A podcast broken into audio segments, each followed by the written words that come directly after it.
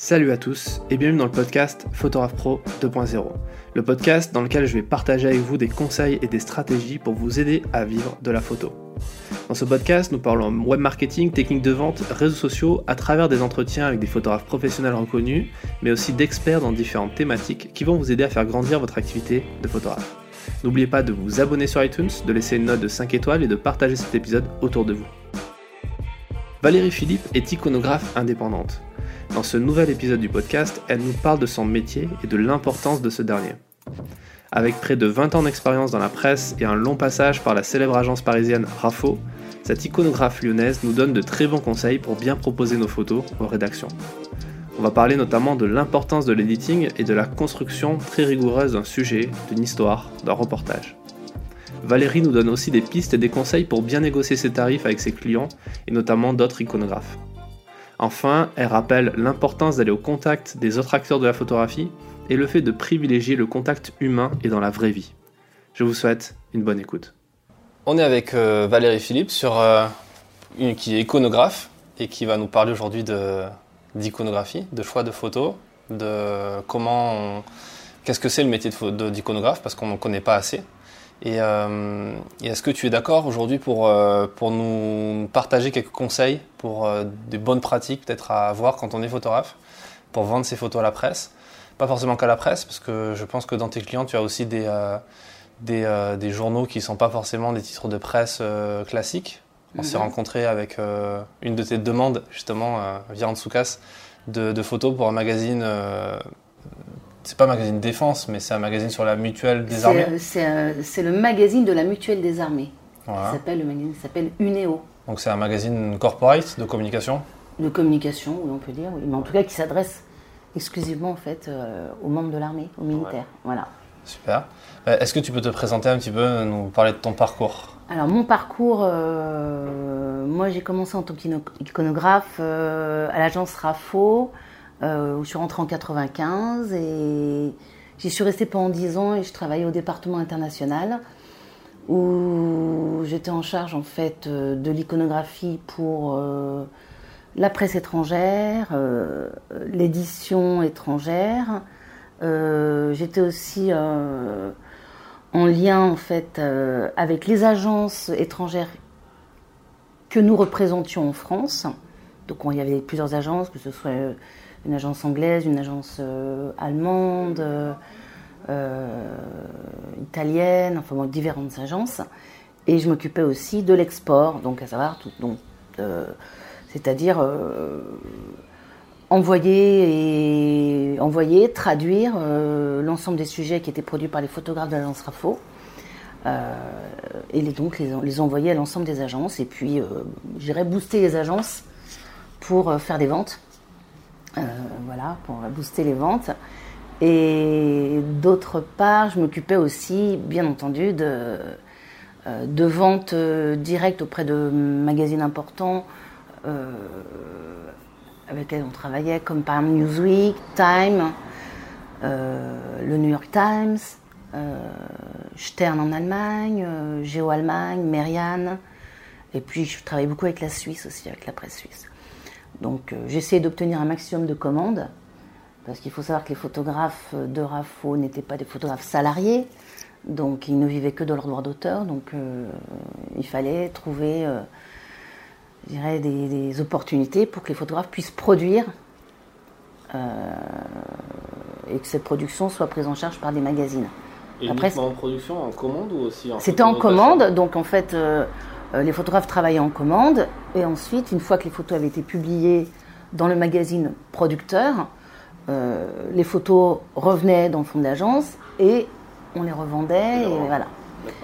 Euh, mais bon, c'était pas les commandes n'étaient pas toujours aussi fréquentes que ça. Hein. C'était pas tous les photographes ne travaillaient pas forcément en commande, donc beaucoup d'entre eux faisaient du la produisaient leur propre sujet sur leur propre fond. Euh, donc ce qui impliquait quand même, c'était bon, c'était pas évident parce que derrière il fallait, euh, bah, il fallait déjà se rembourser les frais, donc c'était compliqué. Voilà. Euh, donc c'est vrai que c'est la vie de, je dirais, financièrement pour les photographes, c'était pas évident. c'est pas évident. Puis je pense qu'aujourd'hui, ça s'est pas, c'est pas arrangé, voilà. Donc du coup, toi, ta mission, c'était de mettre en relation le photographe avec un journal. Tout à fait. Donc moi, je, j'allais voir euh, mes clients, je montrais des portfolios, euh, j'essayais donc j'essayais de vendre les photographes, vendre leur regard, et voilà, puis vendre aussi leurs reportages et tout ça quoi. Bon, la plupart de, de, des relations commerciales que j'avais, en fait se passaient au festival de Visa pour l'image à Perpignan où là. Euh, euh, moi et la personne avec qui je travaillais, euh, Sylvie Languin, qui était donc la responsable du département international, euh, on était deux sur l'international et bon, c'était Perpignan, c'était pendant une semaine non-stop, du lundi au samedi, de 9h du matin jusqu'à 17-18h, c'était rencontrer les clients, montrer les portfolios, recevoir des photographes étrangers qui nous montraient leurs portfolios et qui parfois justement rentraient à Rafo. On a fait des, on a fait des découvertes assez extraordinaires d'ailleurs à Lisa pour l'image donc je dis entre 95 et 2005, hein, donc c'était sur une dizaine d'années. Voilà, donc euh, Rafo a été racheté par Hachette dans les années 2000, je ne sais plus exactement, et à ce moment-là, mon, mon, rôle a, a, changé dans le sens, euh, sachant que ils avaient racheté entre-temps l'agence Gamma, euh, et puis, je ne sais plus, il y avait Keystone, et Sigma Non, Sigma avait coulé avant Gamma Non, euh, Sigma c'était c'était euh, Corbis. Hmm. Et donc là, on m'a demandé en fait de, de m'occuper euh, des ventes. Donc là, je faisais plus du tout d'iconographie. D'ailleurs, c'était, j'en étais bien malheureuse. Et je m'occupais exclusivement en fait des ventes de reportages, essayer de trouver des commandes et, et vente aussi de portraits de célébrités. Euh, de photographes de l'agence Gamma et de l'agence anglaise que nous représentions, qui s'appelait, je crois, l'agence 4, si je ne me trompe pas. Ça, remonte un peu loin. Donc euh, voilà, bon, ma problématique pour moi, c'était de mettre en concurrence en fait des photographes euh, salariés de Gamma et des photographes de RAFO qui, ben, qui ne vivaient que de leur droit d'auteur. Voilà. Donc il y a eu un plan social et donc je, suis partie euh, euh, en même temps euh, satisfaite et pensant avoir bouclé un peu la boucle de tout ce que je pouvais faire en fait à RAFO. Et aujourd'hui, du coup, tu es iconographe indépendante Donc aujourd'hui, je suis iconographe indépendante. pendant dix ans, les dix années qu'on suivi après RAFO, j'ai travaillé dans plusieurs agences comme Picture Tank, j'ai été responsable commerciale au sein de du groupe Marie-Claire pour revendre la production photo et texte euh, des magazines du groupe. Ça, j'ai fait ça pendant un an. J'ai travaillé peu de temps, mais euh, chez Max PPP. mais je pense en agence, je pense que c'est tout. Puis j'ai travaillé dans certains magazines. j'ai un petit peu tourné dans, des, magazines divers et variés. Voilà. Et puis aujourd'hui, aujourd'hui, je, je, suis donc sur Lyon. Euh, et j'ai donc, euh, je continue mon activité d'iconographe euh, avec quelques clients qui sont sur Paris. D'accord. Et c'est quoi le métier d'iconographe? Ça consiste en quoi? Bah, Le métier d'iconographe, c'est c'est proposer des visuels qui puissent qui puissent coller un propos. Quel est l'intérêt d'avoir des iconographes aujourd'hui? Je, Volontairement, je, mets un peu les pieds dans le plat aussi sur ça. Par rapport à. Aujourd'hui, tous les photographes sont. La grande partie des photographes sont, photographes, sont photographes indépendants. Mhm. Travaillent pour plusieurs clients différents, comme je fais, comme plein de gens qui écoutent ce podcast le font aussi. Et ils se vendent, ils apprennent à se vendre eux-mêmes. Ils arrivent à, à répondre à une demande qui est directe. Les agences euh, aujourd'hui n'ont plus la puissance qu'elles avaient avant. Pourquoi aujourd'hui passer par un iconographe? À quoi il sert l'iconographe aujourd'hui? Bah, L'iconographe euh, a une connaissance approfondie de l'ensemble des fonds iconographiques qui existent, déjà d'une part. Ce qui n'est pas le cas de, en fait, de, de, gens non professionnels, je dirais. Hein. Euh, donc, au sein des entreprises, en fait, c'est ça? Au sein des entreprises, euh, bon, dans la presse, si les gens connaissent leur métier, ou dans l'édition, mais je veux dire, un iconographe est censé en tout cas euh, savoir où trouver tel type de document. ça peut être un document historique, un document ça peut être très pointu. Hein. On peut aller, on peut faire appel, par exemple, à des parcs nationaux aux États-Unis parce qu'on cherche une photo de montagne bien précise. Ça peut être un fond historique, donc ça fait appel aussi quand même à des recherches, euh, des recherches euh, plus approfondies sur des thématiques bien précises. Euh, et puis aussi, tout dépend aussi du budget alloué par le client, parce que quand il n'y a quasiment pas de budget pour les droits d'auteur, ben, on est obligé parfois de se débrouiller sur des, ce qu'on appelle, euh, sur des micro-stocks, quoi. Euh, et on ne trouve pas tout, donc il faut comprendre parfois aussi, il faut, faire comprendre à nos clients que s'ils veulent vraiment de la qualité, il y a des choses qu'on ne trouve pas. Euh, qu'on ne trouve pas dans les agences de micro-stock. Voilà. C'est-à-dire que tes clients en général ils vont te payer toi et en plus du coup il faut qu'ils payent aussi la production que tu vas trouver. Tout à fait. Et toi tu prends pas de commission par exemple sur ces ventes-là? Non. non. Donc toi tu vends une prestation à ce client et derrière il peut avoir des coûts en plus. Tout à fait, mais forcément, il y a des coûts en plus. Et ça, ça fonctionne encore aujourd'hui? Bien sûr. D'accord. C'est quelque chose qui, semble un peu euh, compliqué à imaginer en fait. Ah, il y a peut-être des iconographes qui prennent un pourcentage sur les, sur les, sur les droits d'auteur. Hmm. Euh, c'est possible, moi je l'ai jamais entendu. Mais moi, mon rôle quand, vis-à-vis de mes clients, c'est de leur fournir un nombre de visuels euh, suffisant pour qu'ils puissent faire leur choix donc imaginons euh, si j'ai, on va dire, 10, euh, euh, visuels à trouver, hein, pour illustrer en fait 10, thématiques différentes, je vais proposer son sujet, parce que parfois les sujets ne sont pas aussi riches que ça. je vais proposer 10 images, 15 images, peut-être parfois que 4, parfois que 3, parce qu'il n'y a pas... il a pas autant de matériel que ça disponible. Et donc après, c'est au client de choisir. Euh, et, mon rôle, c'est aussi de négocier les droits d'auteur. C'est le rôle aussi d'un iconographe. S'assurer euh, qu'on a tous les droits, droit à l'image, euh, et puis négocier avec l'agence ou le photographe indépendant. Voilà. gérer les crédits, etc. Et, après, on apporte ça au client, et le client, après, n'a plus qu'à payer de son côté. Euh, voilà, moi je fais, c'est ce que je fais par exemple avec le magazine Unéo. Je fais un récapitulatif euh, de photos, euh, le format, négocie à tel tarif, et puis ensuite. c'est toi qui négocies les tarifs pour ton client du coup Ouais. D'accord. Mais il peut arriver parfois que. Je sais qu'il peut arriver parfois qu'il y a, je sais qu'il y a des iconographes qui, qui ne négocient pas et, en fait qui, qui ne vont juste enfin, fournir les visuels sur des, voilà, sur des banques d'images, euh, des micro-stocks, par exemple. Et là, quand tu négocies, tu te bases sur des tarifs UPP, euh, des trucs comme ça?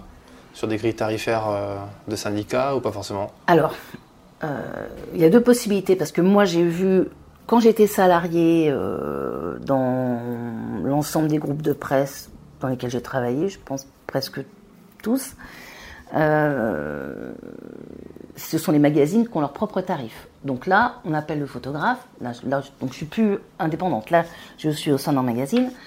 Euh, c'est le magazine qui impose ses tarifs. Le photographe, il est d'accord ou il n'est pas d'accord. Ou alors, il y a des deals qui sont faits avec les agences. Et euh, auquel cas, bon, à ce moment-là, on est, on est, censé chercher dans telle ou telle agence parce qu'il y a des deals qui ont été faits, des accords. moi, actuellement, je travaille pour un client qui, lui, n'a pas ses propres tarifs. Ce qui n'est pas fréquent. Mais bon. Euh, donc, euh, moi, euh, régulièrement, je, moi, j'appelle les photographes, je dis voilà, le tirage, il est de temps, le format, il est de temps. Bon, qu'est-ce que vous proposez comme tarif?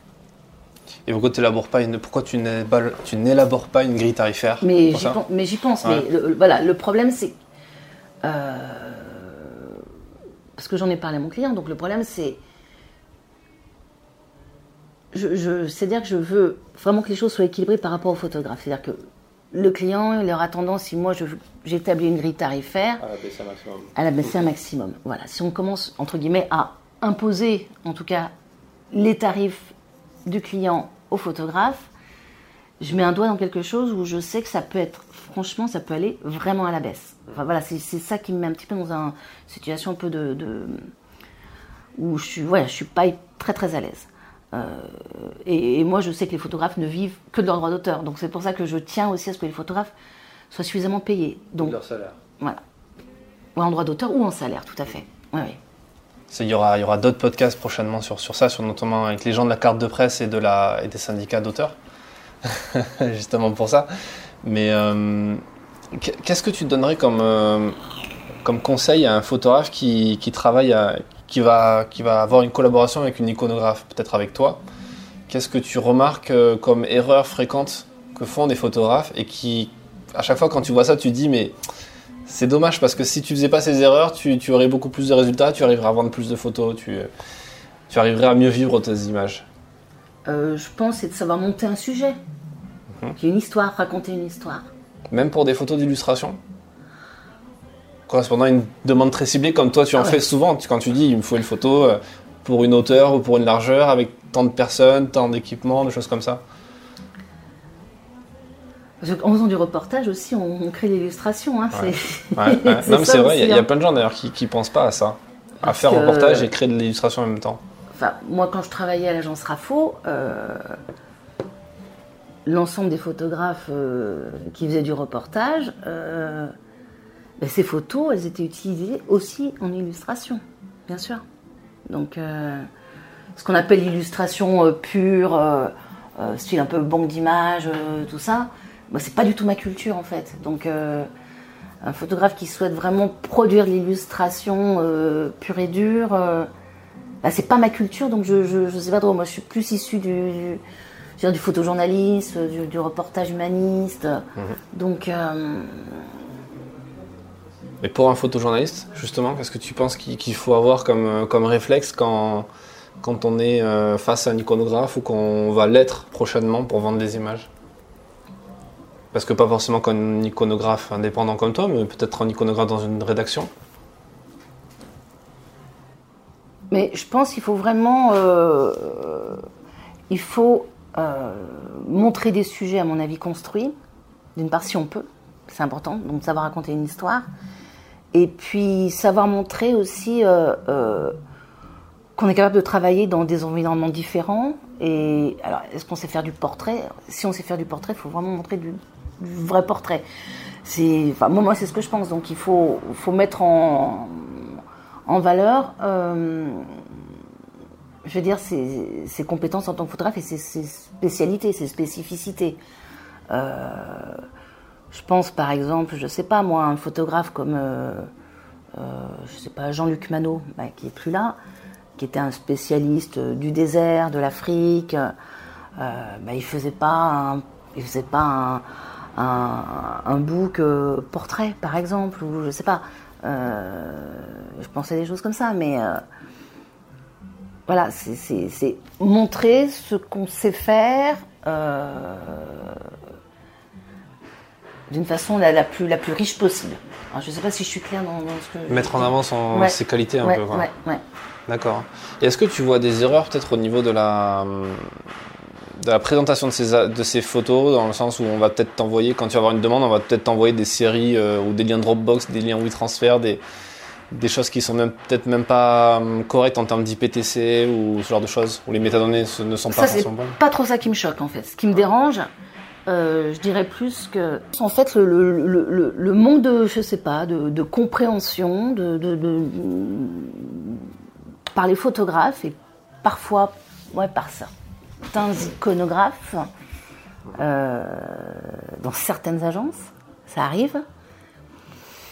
euh, qui, qui en fait ne, ne, ne, ne comprennent pas les demandes. Pourtant, j'essaie d'être précise. On- bon, je veux dire, par exemple, je cherche une couverture, euh, donc je vais avoir besoin forcément a priori, donc c'est plutôt une hauteur, ou alors si c'est une, lar- une largeur qu'on peut recadrer, euh, et j'envoie généralement la maquette avec le logo qui prend beaucoup de place, etc. Donc il faut quand même s'adapter.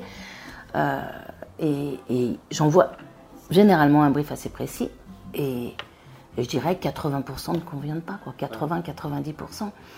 Et je reçois trop d'images qui ne correspondent pas. La lumière parfois est pas bonne et parfois, enfin, soit c'est pas compris, soit les images sont pas bonnes, soit euh, sont pas bonnes au niveau qualitatif, hein, euh, surexposées ou pas, pas formidable, ou alors euh, pas du tout recadrable. Donc j'ai l'impression, c'est c'est- une perte de temps. Je télécharge, je télécharge, je télécharge. Donc de temps en temps, j'en mets euh, quelques-unes de côté, je dis, ouais, tiens, ça c'est bien. Là, tiens, il a compris, un tel a compris. C'est bon.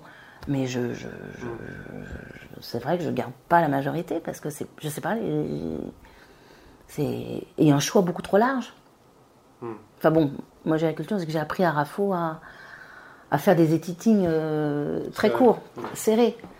Euh, et c'est vrai que bah, ça, je le vois pas beaucoup. hein. Moi, je préfère recevoir quatre images qui sont bien plutôt que 40 et, et après, il faut que je retravaille derrière, il faut que j'en extrais 4 quoi. Donc être plus concis, plus Ah, oui. sélectif, Oui, oui, bien sûr. plus, plus rigoureux dans son editing et, euh, et surtout, euh, surtout s'adapter à la demande. Quoi. Mm. Et pas penser que ça le fera et ça peut toujours être intéressant de t'envoyer des photos. quoi. Voilà, mais il y en a certains qui pensent que, bon, en envoyant des photos, bon, ça, ça colle pas tout à fait, mais on sait jamais, comme Ouais. ça, bon. Et je dis, bon, bah non, ça, ça, va pas, ça convient pas. c'est- Et c'est un gros problème parce que l'editing, c'est pas une matière qu'on apprend à l'école euh, et même pas forcément en école de journalisme. Moi, j'ai fait une école de journalisme, on n'apprend pas forcément à faire ça. Qu'est-ce que tu conseillerais aux, aux photographes pour se former seul à ça? Comment, comment apprendre à faire un editing euh, outre qu'en passant par une de mes formations? C'est calé. Ah, d'accord. Je ne sais pas, parce qu'en fait, moi, j'ai un peu appris toute seule. hein. Ouais. J'ai appris sur le tas. Euh, honn- honnêtement, euh, je ne sais pas quoi te répondre parce que moi, mes premières années, je suis arrivée à Rafo et je sais que, bon, je- j'avais l'œil, je, savais ce qui était une bonne image très très vite.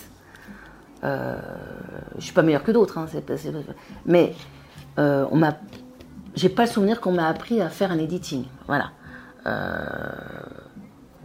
c'est retenir, euh, enfin, c'est conserver les images, les meilleures images et qui en même temps euh, qui ont une information importante. Il faut que l'information soit importante euh, et qu'elle soit euh, esthétiquement parlant, euh, ouais, que ça tienne la route.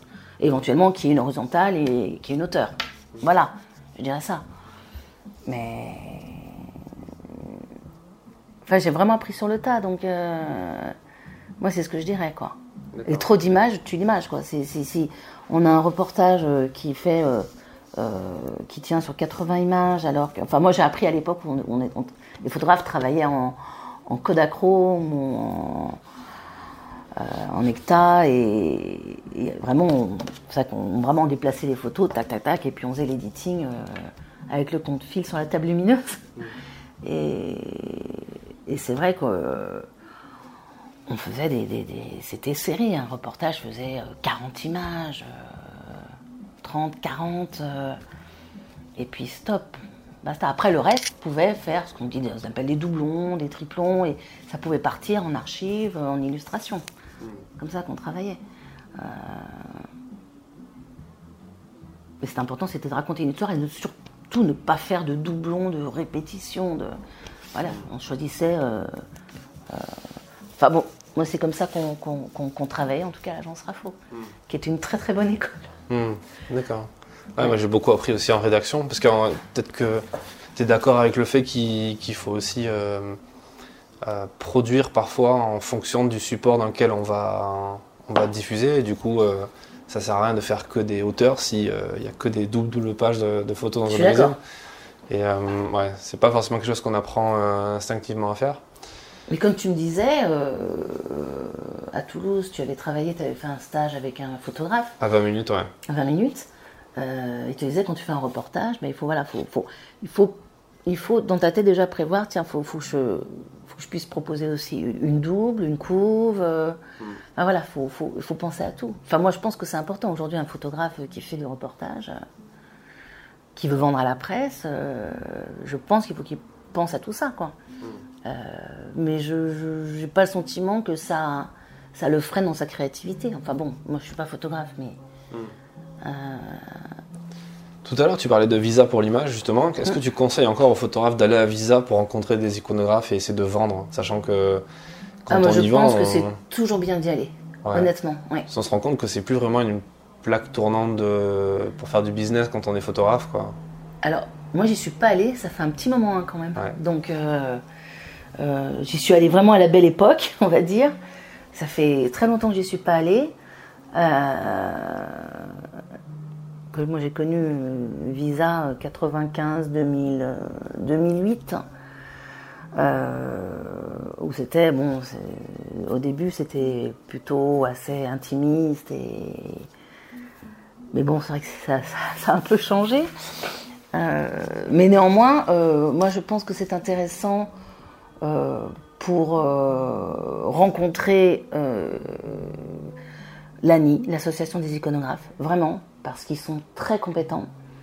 Et, et quand on est repéré par des iconographes, euh, c'est-à-dire que l'information elle passe hein, entre tous les iconos et les iconos, ben, c'est c'est elles qui fournissent les images dans les magazines. hein. Donc c'est très important d'être en contact avec les iconographes. Vraiment. Donc je pense, en tout cas, Visa pour l'image, c'est l'occasion que jamais. Je crois que si ils ont. Euh, L'ANI intervient aussi, est, est présent sur. euh, à Arles. Pardon, en Arles. Euh, et sur d'autres manifestations. Donc il faut voir ça avec, euh, avec Claudia Zels, qui est la présidente de l'association. Et vraiment, sont, sont, sont des gens très compétents. Enfin, moi, je fais partie de cette association. Mais je suis sur Lyon, donc c'est un peu compliqué. Je suis pas très active. Mais euh, c'est vraiment important, en fait, que les photographes se, se- se rencontrent. euh, les membres de, l'ANI. Je pense que c'est vraiment bien. Je ne sais pas euh, s'il y a des photographes qui se manifestent parfois au sein de l'association pour euh, montrer leur travail. Je ne sais pas trop, ça faut voir avec, euh, avec Claudia. Mais, mais c'est extrêmement important. Qu'est-ce que tu penses? Tu parlais tout à l'heure des micro-stocks. Et c'est quoi la différence entre une agence et un micro-stock? Une agence, euh, pour moi, une agence, je vais parler par exemple de signature, c'est une agence qui représente des photographes auteurs, voilà, qui sont dans une démarche euh, humaniste, euh, une démarche personnelle, enfin, qui, qui- on est vraiment dans, dans- dans- vraiment dans, la- dans quelque chose de, de- de très personnel, créatif. Euh, tandis que j'appelle moi le microstock, ce qui veut pas dire que le microstock est forcément d'ailleurs euh, nul, hein, euh, c'est, euh, ce sont des, des- des photos d'illustration à moindre coût qu'on retrouve dans quasiment dans toutes les agences de microstock, qui ne coûtent pas très cher, mais qui sont des photos qui sont censées représenter euh, une certaine réalité de la vie, mais qui ne sont pas la réalité. Voilà, c'est une représentation de. Voilà, c'est American Way of Life, euh, voilà, c'est famille, enfin. Bon, c'est. Mais il y a des clients qui veulent, qui veulent ce type d'image. Parce que non seulement parce que c'est pas cher, mais c'est aussi parce que euh, quand ils demandent par exemple, euh, euh, je veux un enfant, euh, un enfant euh, avec sa mère en train de pique-niquer, par exemple, euh, bah, si on va chez Tendance Floue, euh, chez Signature, on va avoir des vraies photos entre guillemets, des photos de, de je dirais de, qui, ne sont pas sont pas montées. C'est la réalité, quoi. Ça va être peut-être la femme du photographe avec sa fille en train de grignoter un bout euh, sur la plage. Par contre, si on va sur euh, des agences de stock, bon, euh, bah, ce sera la jolie maman avec la jolie petite fille, avec la petite dame bien propre, et ce qui n'est pas, enfin, ce qu'on voit rarement quand même. Voilà ce que je veux dire. Ça reflète une réalité qui n'existe pas. Ça reflète, pardon, ça reflète un monde qui n'existe pas. Voilà. C'est plus pour du corporate, ces, ces usages-là. peu. Mais malheureusement, non, dans la presse aussi. Ah ouais. hein. Mais oui. Il y a quoi comme agence, que, agence de micro-stock que tu peux citer, par exemple, pour qu'on ait une idée Euh, Il y a euh, de... Moi, je connais Photolia. Photolia, Ouais. euh, Photolia, AGE, euh, euh, oh, Après, moi, je connais Shutterstock. Shutterstock, Ouais, voilà, Shutterstock. Euh, 1, 2, 3, euh, il y en a plein, je sais plus. Ouais. Et tu ça, c'est pas un, moyen pour un photographe de, faire connaître son travail ou tu penses que c'est une bonne chose ou une mauvaise chose de, participer à ça quand on est photographe pro et qu'on veut bosser pour la presse ou faire du reportage, par exemple? Mais pas hein, Non, mais un photographe qui fait du reportage, je vois pas trop comment il peut. Euh, sa production, pour moi, correspond pas vraiment. Euh, je veux dire, à ce que proposer, à ce que peut proposer en fait les agences du microstock. Par contre, c'est juste parce que ça me fait penser à un photographe que j'ai rencontré qui habite à Paris dans le 18e, je ne me rappelle pas le nom. Euh, c'est assez euh, le type assez étonnant euh, qui, qui en fait produit c'est quelqu'un qui produit je ne sais combien d'images à l'année. Je peux pas donner, je veux pas donner de faux chiffres. Mais il produit en fait vraiment pour les agences de microstock. C'est un type qui a bossé pour la presse, etc. Qui a à peu près une cinquantaine d'années. Euh, il a son studio chez lui dans le 18e à Marx d'Ormois. Euh, et, en fait, il, a, il produit. Qu'est-ce qu'il me disait? Je sais pas ce que c'est. 4. Je sais, non, je vais pas dire de bêtises. Et en fait, il a des accords avec des, modèles, des mannequins, etc. Il fait ses prods. Les mannequins ne se font pas payer. Et il balance ça à toutes les agences de microstock. Mais il produit, il produit, hein, c'est du boulot. Hein. Il, produit énormément. Et en fait, euh, je l'ai rencontré il y a 6 ans, il y a 5 ans, 5 ans, quelque chose comme ça. Il gagnait 7000 euros par mois rien que de ces ventes de, photos en microstock. Donc elles sont pas vendues cher. Pas mal. 7000 euros. Et ça augmentait de mois en mois. Il m'a montré son relevé. Mais lui, en parallèle, il vendait ses photos sur son site, qui sont dans les agences de microstock, il les vendait en droit d'auteur. En tirage d'art non, non, non, non, non, il les vendait à la presse. Ouais, D'accord. C'est-à-dire qu'il y a des agences des, qui connaissaient ce photographe, qui allaient sur son site, ah, elle est super cette image, mais qui ne savaient pas que cette photo existait en microstock. Voilà. Ouais. Oui, en gros, on peut vendre à différents mais lui, types de produisait, Mais lui, il produisait vraiment euh, dans cet angle-là. C'était, euh, je veux, je veux coller à la demande. Voilà, je vais faire, euh, j'en sais rien. C'était, je sais plus sur quelle thématique. Mais c'était bien fait, c'était propre, c'était clean. Et bah, il, gagnait très, il, il jubilait, hein, il gagnait très très bien sa vie. Hein. Mais ce que disent pas mal de photographes qui sont dans ce secteur-là, c'est que si on veut se lancer dans le stock, il faut vraiment faire que ça, quoi. Mm. Et vraiment bien le faire. Et euh, justement, sur la partie, euh, quand on est iconographe, on, est amené à chercher euh, du, entre guillemets, libre de droit, ce qui n'existe pas vraiment en France, mm. mais en gros du gratuit. moi, personnellement, quand j'ai des clients qui ont, la, qui ont un budget, honnêtement, je préfère faire appel à des photographes auteurs. Hein. Je me doute, mais il y a des gens qui sont peut-être pas conscients comme toi que, derrière il y a un vrai travail à rémunérer, qui vont peut-être aller vers du Flickr, mmh. vers ce genre de plateforme-là. Euh, et en même temps, j'ai rencontré des photographes qui m'expliquaient que c'était pour eux une façon d'avoir non seulement de la visibilité, mais aussi déclencher des ventes à long terme, d'avoir des images sur Flickr, libre, pas libre de droit, mais librement téléchargeables, par exemple. Qu'est-ce que toi tu penses de tout ça? Est-ce que tu penses qu'un photographe aurait tout à gagner à ne pas forcément chercher à constamment protéger ses images?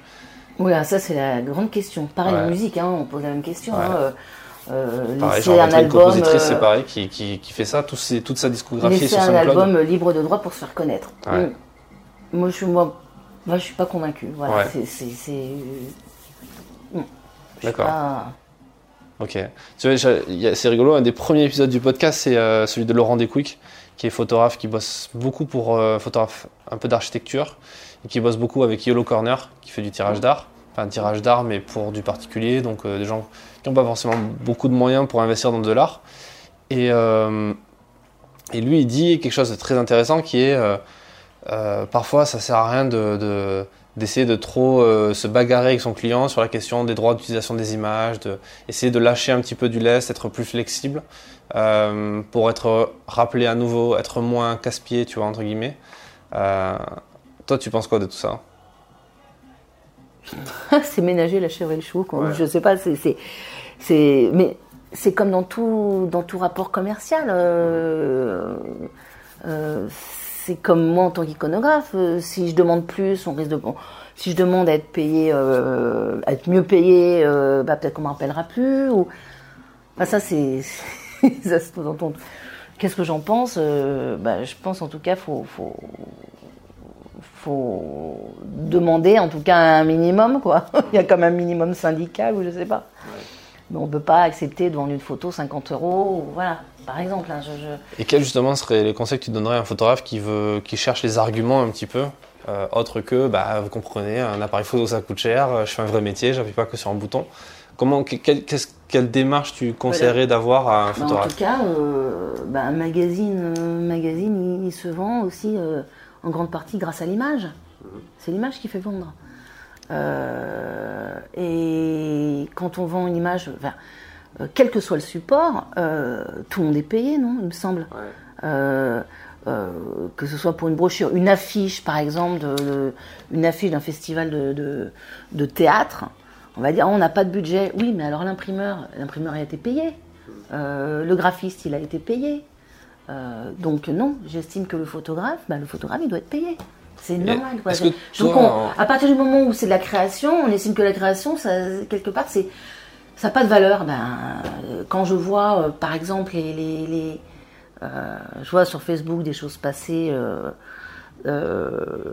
par, qui passent par, qui sont diffusées par, par la communauté de photographes avec lesquels je suis en contact.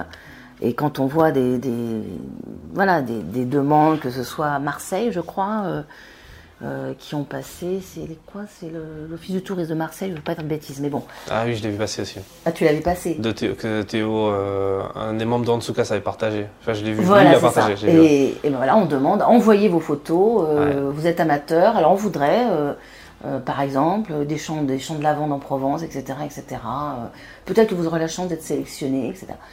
Comme C'est tous les juste, concours d'office de tourisme ou de, voilà. de région, etc. Voilà, et je Mm. trouve ça juste scandaleux, quoi. Ouais. C'est tout ça, c'est pour pas payer.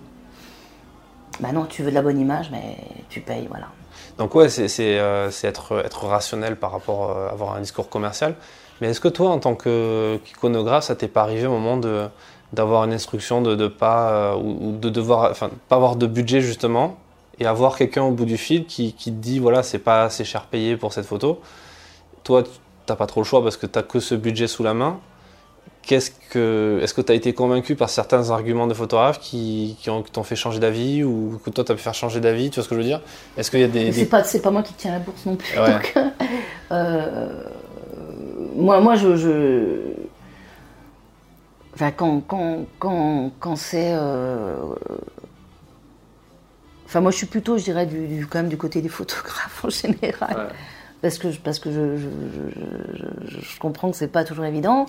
Et moi, je défends, euh, je défends le photographe, mais j'essaie de aussi que le client, le- il y a parfois des demandes de la part des photographes qui sont euh, complètement aberrantes. Voilà, Euh, il peut y avoir demander un prix, on dit bah, écoute non non non désolé mais ça passera jamais.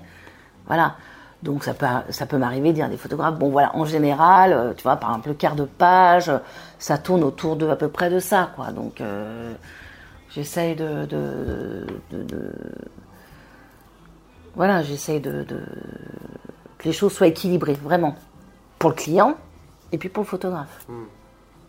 C'est important, il faut aussi respecter aussi le client. Euh, euh, moi, je ne veux pas accepter qu'un photographe qui me demande, euh, j'en sais rien, moi, euh, euh, 800 euros pour un, pour un quart de page, par exemple. Quoi. Voilà, il y a des choses euh, qui passent pas. Donc après, bon, ben, voilà. Mais. Je sais pas, été claire. ouais, ouais, carrément. carrément. De toute façon, après, comme tu dis, c'est tout le temps un petit peu au feeling entre les, entre les gens. Ouais. Ok. Écoute, euh, est-ce que tu as un dernier, euh, un dernier conseil peut-être à donner euh, aux gens qui nous écoutent, aux photographes Des trucs que tu aimerais partager ou, ou peut-être une ressource que tu aimerais partager, peut-être un livre ou une, une ressource qui, qui, toi, tu penses qui, qui, pourrait être, qui pourrait être utile pour un photographe pour bien démarcher des iconographes ou, ou vendre mieux sa production. Vendre et revendre sa production. Si on parle d'agence par exemple. Alors là, non, là, j'ai pas d'idée là tout de suite maintenant. Ouais. j'ai pas réfléchi. Très bien, ça marche. C'est en tout cas, euh, c'est important de se faire connaître et ne pas hésiter à contacter, à appeler les rédactions. Mais il n'y a pas que la presse, hein, voilà. Mais en tout cas, appeler les rédactions, euh, se faire connaître. C'est, voilà, rien à dire, c'est rencontrer les gens. C'est pas envoyer un mail. Bon, envoyer un mail, oui, mais aller vraiment aller, rencontrer les, rédacteurs photos, euh, aller dans les festivals, rencontrer euh, euh, les iconographes, les, donc membres de, de l'ANI, Association nationale des iconographes. puis voir aussi, regarder tout ce qui se passe, regarder, regarder les publications, regarder ce qui se fait. C'est-à-dire que avant d'aller voir un magazine, bah, savoir un petit peu aussi de quoi ça parle. de quoi ça parle, parce qu'il arrive parfois qu'il y a des photographes qui se présentent et qui ont matériel qui correspond absolument pas. Et, c'est ce que dit justement Dimitri Beck dans, sa, dans, son, interview. C'est assez important. Voilà, c'est garder les yeux ouverts, euh, les oreilles grandes ouvertes et être toujours à l'affût de tout ce qui se passe. C'est ce que m'avait dit Stanley Green quand je suis rentrée à Rafo, euh, qui était, on avait des amis en commun, donc c'était quelqu'un que je connaissais bien. Et avant que je rentre à Rafo, il m'a dit Valérie, euh, open your eyes, open your ears. Tu rentres à Rafo, ça va être extraordinaire, mais t'écoutes, tu regardes et tu vas et, voilà et tu emmagasines emmagasines toutes tes connaissances. C'est important. Donc euh, ouais, je dirais ça. Euh, c'est voilà, voir voir ce qui se passe, aller dans les festivals. Puis voilà, regarder les livres qui sortent et puis voilà, je, sais pas. Super. Je te remercie. Merci ben, je t'en prie. Cet épisode du podcast est maintenant terminé. Si ce dernier vous a plu et que vous voulez le soutenir, il vous suffit de vous abonner sur iTunes et de laisser une note de 5 étoiles ainsi qu'un commentaire. Cela ne vous prendra qu'une minute et aidera grandement au référencement du podcast. Enfin, un dernier mot pour vous dire que si vous souhaitez avoir plus d'informations et de conseils pour faire grandir votre activité de photographe pro, vous pouvez vous abonner gratuitement à ma newsletter du lundi dans laquelle je partage chaque semaine des conseils très utiles. Le lien est en description de cet épisode. Je vous donne rendez-vous dans le prochain podcast du Photographe Pro 2.0. À bientôt.